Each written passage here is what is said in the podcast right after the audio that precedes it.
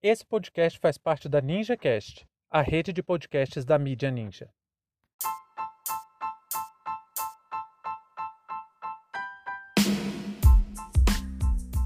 STF rejeita direito ao esquecimento. Sejam bem-vindos e bem-vindas ao seu plantão informativo com análise e opiniões a partir de uma perspectiva histórica. Eu sou Arnaldo de Castro, em conjunto com Brenda Salzman, e hoje é dia 12 de fevereiro de 2021. Para conhecer mais do nosso conteúdo, visite nosso site www.historiaoralpodcast.com.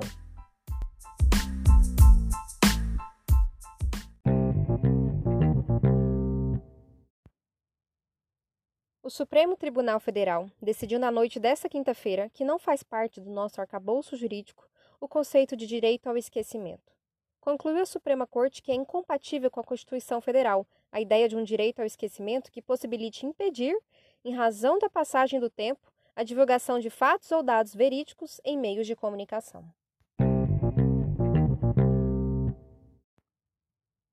Eu vou confessar uma coisa para vocês.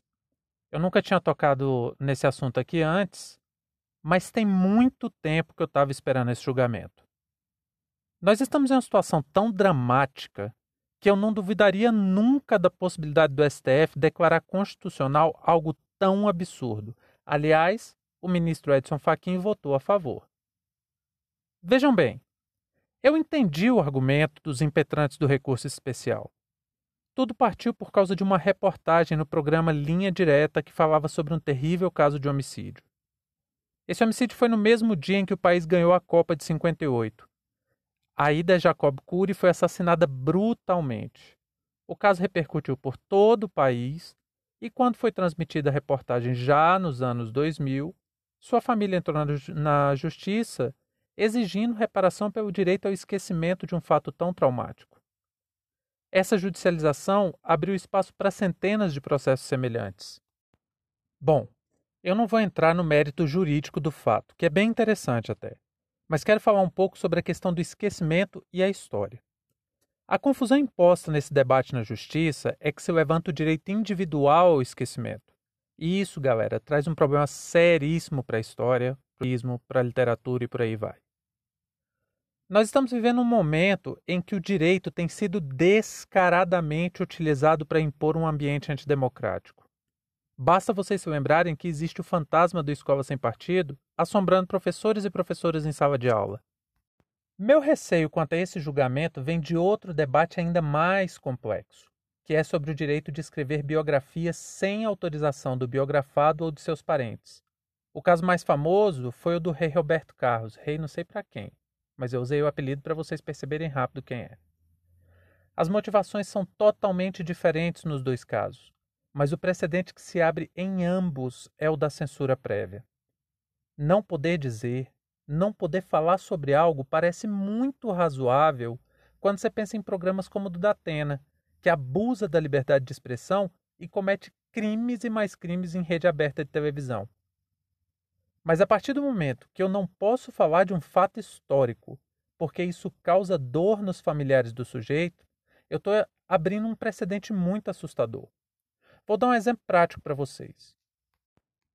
Apesar da gente ver essa maluquice de defesa da ditadura militar entre uns velhos gaga que hoje infelizmente estão na cabeça do executivo, a posição majoritária das Forças Armadas sobre o assunto ditadura sempre foi a do deixa isso para lá, o que passou, passou. Os generais sempre tiveram raiva dos intelectuais de esquerda que não deixaram isso para lá. Aliás, esse idiota que carrega a faixa presidencial vive tendo repreensão de muitos generais por ficar tensionando a questão da ditadura, porque a maioria do alto oficialato acha que esse é um tema que tem que deixar morrer. E não é deixar morrer no sentido de não se pode nunca mais falar sobre a atuação das Forças Armadas naquele momento. A sensação que eu tenho é que eles querem que uns 100 anos passem, que a memória coletiva seja amortecida pelo esquecimento e a esquerda não fez isso. E para o ressentimento ainda maior deles, essa foi a única batalha que até então, na visão deles, a esquerda ganhou. E é notável que quando se tentou restituir a verdade à justiça, isso virou um, um verdadeiro alvoroço na caserna. Para vocês verem. Talvez a coisa que mais deu força para a adesão dos militares ao golpe de 2016 foi precisamente porque Dilma Rousseff levou adiante a Comissão Nacional da Verdade. Aí pensa, eu, como historiador investigando ditadura militar, posso querer escrever sobre um evento e simplesmente responder um processo judicial porque a família de um assassino, de um torturador como Carlos Alberto Brilhante Ustra, pode se sentir incomodada. E essa gente é inescrupulosa com certeza iriam usar essa brecha para calar a boca de diversos idores. Eu tenho todo o processo do Rio Centro aqui em casa. Imagina se a família do sargento Guilherme do Rosário simplesmente resolve me processar porque ativei sentimentos muito ruins com o podcast que eu venho a lançar no Hop. E esse problema é ainda maior quando falamos da atividade de historiadores que se dedicam à história pública. Porque aqueles e aquelas que estão na torre de marfim do conhecimento, que estão na academia, nas universidades, esses bem-aventurados estão institucionalmente protegidos. Eles têm o peso da instituição por eles. Mas e nós? E os meros mortais? E os professores e professoras que escrevem seus blogs, que têm seus perfis no Instagram, seus canais no YouTube? Seria simplesmente impossível falar de algumas questões sensíveis porque poderiam incomodar parentes de sujeitos presentes nos fatos históricos. Imaginem só, gente, que um trabalho fenomenal como o caso Evandro do Anticast poderia ser retalhado por parentes das vítimas ou até mesmo de outros interessados. Imaginem que, que o crime da Praia dos Ossos, da Rádio Novelo, poderia passar pelo mesmo tipo de censura. E de maneira alguma eu estou defendendo o direito de falar o que quiser, de você simplesmente abrir a boca e ofender quem você quiser. Não é isso.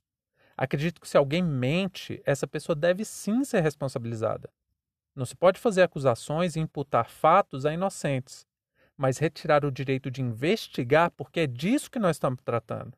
É disso que nós estamos falando aqui, de investigações de ciência. Retirar esse direito é uma censura prévia e que seria utilizada de maneiras extremamente antidemocráticas. Por enquanto, nós estamos protegidos disso.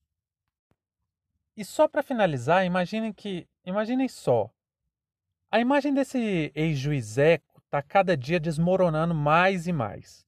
Daqui a algum tempo pode ser que ele volte como paladino da justiça de novo. Se o trabalho de jornalistas, historiadores, cientistas sociais e diversos outros e outras profissionais puder ser controlado pelo respeito ao direito ao esquecimento, o que vai ser das nossas atividades? Já imaginaram responder um processo por escrever um livro afirmando que o pior e mais genocida governo da história brasileira foi construído em função das atividades da quadrilha de Curitiba? Acertou o STF. Não acredito que as famílias que buscaram o direito ao esquecimento tenham pensado nisso, mas os usos políticos que se poderia aplicar a, é, a esse entendimento seriam cruéis à atividade de historiadores e historiadoras de todo o Brasil. Fim de papo.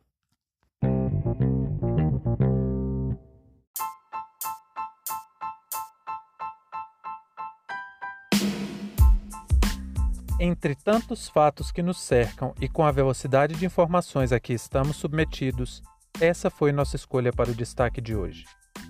Caso você queira dar sua opinião, nos mande uma mensagem de voz em anchor.fm barra e participe dessa discussão. Visite também o nosso site www.historioralpodcast.com. Muito obrigado a você por prestigiar nosso trabalho e até a próxima.